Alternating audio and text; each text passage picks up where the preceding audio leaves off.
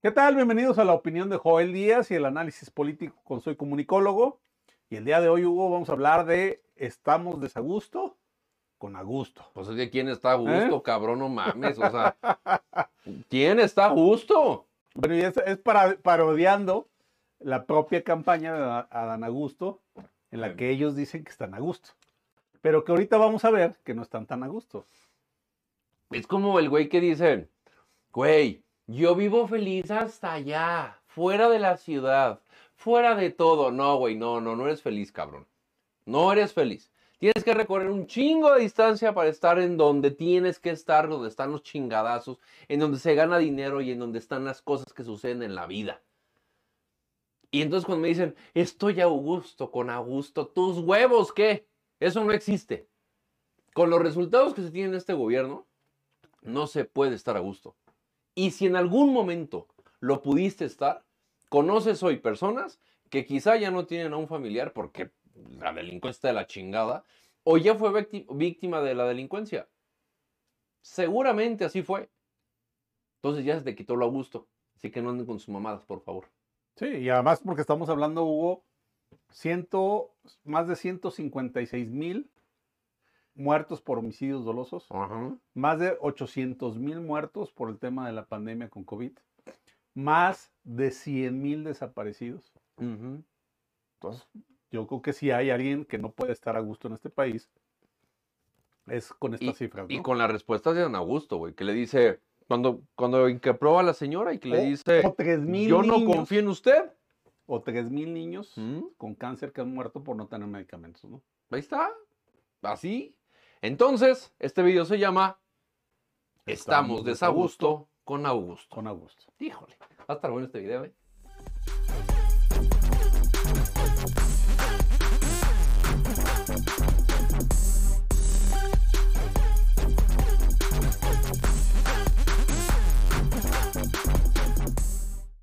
¿Te has fijado, Hugo, que últimamente Mm. tanto López Obrador como los miembros de su gabinete Ya solo asisten a eventos donde pueden controlar a la audiencia? Ah, totalmente. ¿No? Claro. ¿Desde hace cuánto tiempo que no viaja López Obrador en líneas eh, aéreas comerciales? No, pues desde que la familia se le bajó, que le dijo, yo no voy a viajar y que se bajó toda una ¿Desde familia. hace cuánto dejó de usar el Jetta? Uy, desde que llegó el ¿No? o día uno, güey. Es más, yo creo que salió de dar su decreto esos de los pinches 10 mandamientos y 100, 100 mandatos o esas mamadas que dijo en la toma de posición. Y de ahí ya se subió una camioneta. Y bueno, así podríamos ir enumerando, Hugo, eh, estos ambientes a los que asiste el gobierno o los representantes del gobierno que tienen que estar controlados, donde puede haber gente que les aplauda, les eh, diga que son este, lo Los mejor mejores, del mundo, claro. pero cuando se salen de estos ambientes ya no es igual. Chachi. Y lo acabamos de ver recientemente, Hugo, en dos eventos. Ah, Uno, tú recordarás este partido de béisbol que hubo en el estadio Harpelú, donde vinieron los padres de San Diego a, a- a- a competir y asistió a Dan Augusto López, el secretario de Gobernación, Ay, que me lo corren a la verga. que lo corren, ¿no? Sí. ¿Sí? Le pusieron una buena rechifla. Entre Ajá. mentadas de madre, Mm. rechiflas y abucheos, ¿no? Sí, sí, sí. Me sí. gustaban más las mentadas de madre, pero bueno, hubo de todo. Sáquenlo. Sí, sí, sí, sí. Sí, cómo no. Sí, claro. Ajá. En días recientes acudió a Chihuahua a la Convención Nacional Ganadera y le fue igual, Hugo, O peor. o peor, ¿no? Porque va con un mensaje establecido. Ahí en el béisbol, pues fue como, Sí, ¿No? como... ya está, no, claro. no fue emitir ningún mensaje, fue como tú y yo hubiéramos ido al estadio y ya está. Digo, a lo mejor siendo la figura que es. Y la gente lo corrió. Pero en este caso, el vato fue a mandar un mensaje para un cierto sector poblacional para arreglar las cosas. Y tiene tan poco carisma y tan carente eh, su diplomacia que la gente dice, güey, pues sácate a la chingada, güey, pues ¿que- ¿quién te quiere aquí, güey? Y vamos a verlo, ¿no? No, es que es... El pueblo se cansa de tanta pinche tranza, mijos. y este es un gobierno que se ha dedicado a iniciar una transformación a fondo de este país. Por ello,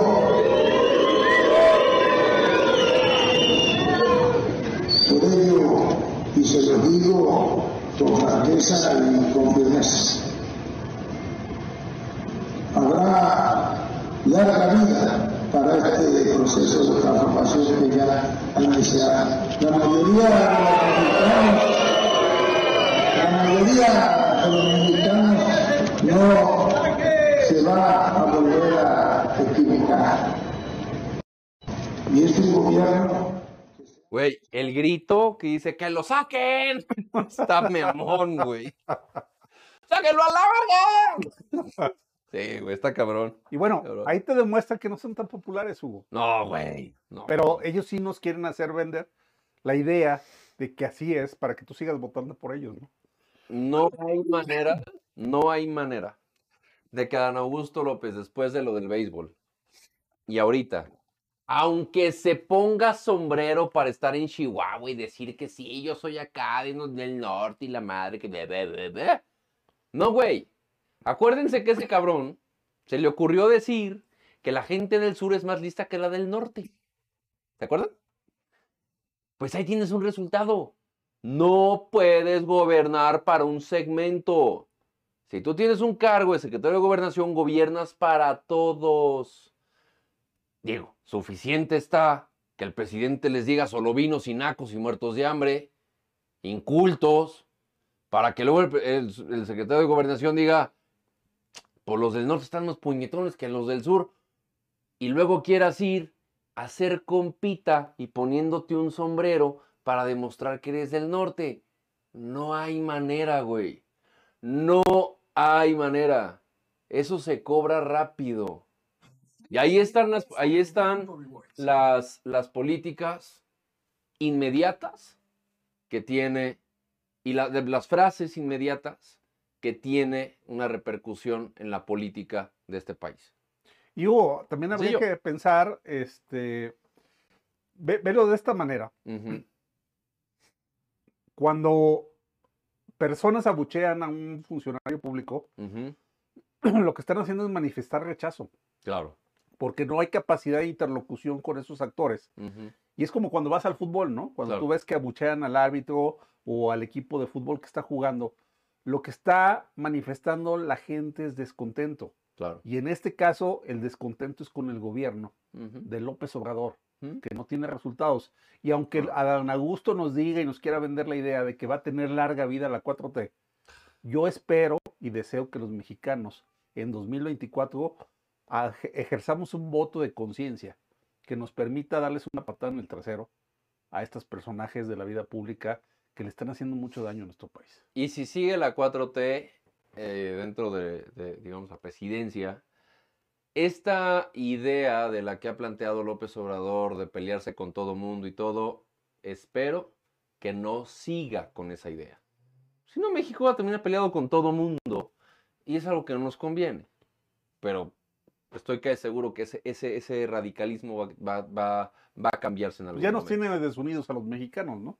Claro, pero ah, peleate con todos los vecinos, tú también no mames, cabrón. Ya, o sea, lo no sé tú, pero yo lo he escuchado muy frecuentemente, Hugo, Mm, en, en las áreas de trabajo en las que me desenvuelvo, mm. que gente me dice, es que he tenido que dejarle de hablar a compañeros, Ah, sí. porque están radicalizados, idiotizados, si es la palabra que pudiera decir, No, so- pendejados. apendejados, ¿no? Con el tema de López Obrador, y Mm, no quieren escuchar razones. Sí. Y entonces hay gente que les ha tenido que dejar de hablar. Pero esto lo mismo lo he escuchado en ambientes familiares. Ah, uff. gente que ha tenido que dejarle de hablar al primo, al hermano, al papá o a la mamá, porque están idiotizados, porque no quieren escuchar de razones, porque no quieren eh, ver la verdad ni evaluar los hechos de cómo se está gobernando este país. Totalmente. Porque lo que ha hecho López Obrador es dividirnos en bandos. Y lo ha hecho bajo una perspectiva que en política siempre ha funcionado, Hugo.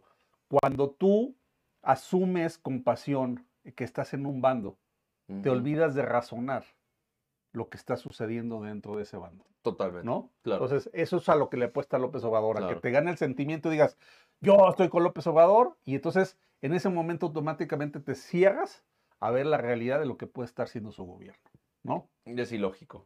Es ilógico. En México no puede haber esos radicalismos ideológicos de decir todo lo que haga mi partido político está bien. No, cabrón, no, no mames. La historia te lo ha dicho, no mames, no. Y son viejitos de toda la vida que han estado en otros partidos, par- en otros partidos políticos. No mamen. Que vienen con, no, ya que son distintos. Pues qué distintos, cabrón. Si están más viejos que los rateros jóvenes, no mames. Pero, sí, sigan con su pinche idea cerrada y pues ni pedo. Sí, y- el, y el problema es que esto va llevando a extremos, ¿no? Porque ya, por ejemplo, el otro día también escuchaba de una persona que me decía, mira, Joel, deberíamos de hacer un ejercicio. Mm, Decirles a los seguidores de López Obrador que escojan la parte del país que quieran vivir. ay, Se vayan a vivir ahí y a los demás de los mexicanos nos excluyan. sí, ¿no? Y que establezcan ahí su socialismo y que eh, su economía de Estado la implementen ahí y que implementen un gobierno autoritario y dictatorial Mm. para ver cómo les va.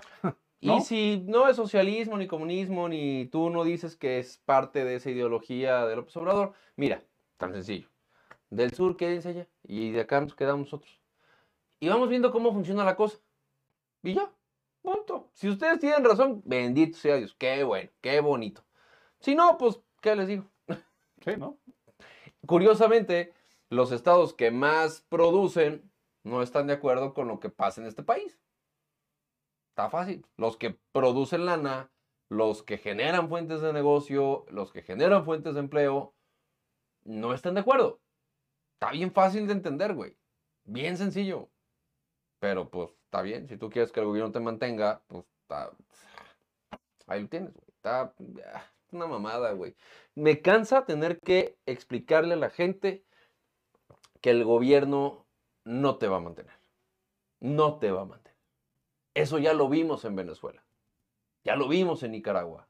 Ya lo vimos en Cuba. Ya lo vimos en Cuba hace mucho tiempo. No mamen. O sea, si no ves la historia, te encanta el chisme, cabrón, porque eso estoy seguro que sí. Platica con un cabrón venezolano y a ver qué pedo, a ver qué te dice. Y vas a ver.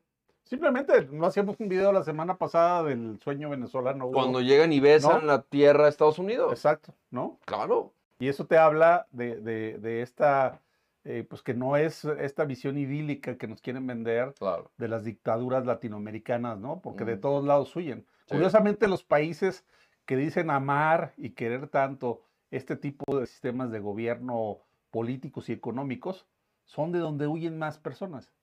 Y los, que- ¿No? los presidentes que dicen que los Estados Unidos son bien culeros, todos sus pueblos se van para Estados Unidos. Exacto. Bien fácil, ¿verdad? Está bien. Pero bueno, pues ahí está. Pues. Pues la rechifla el secretario de Gobernación. Sí. Yo me sumo a la rechifla. La porra te saluda. Y hasta en la mentada de madre, ¿no? Híjole, qué mal. ¿Eh? Cuídense, bye bye. Que no les mienten su madre.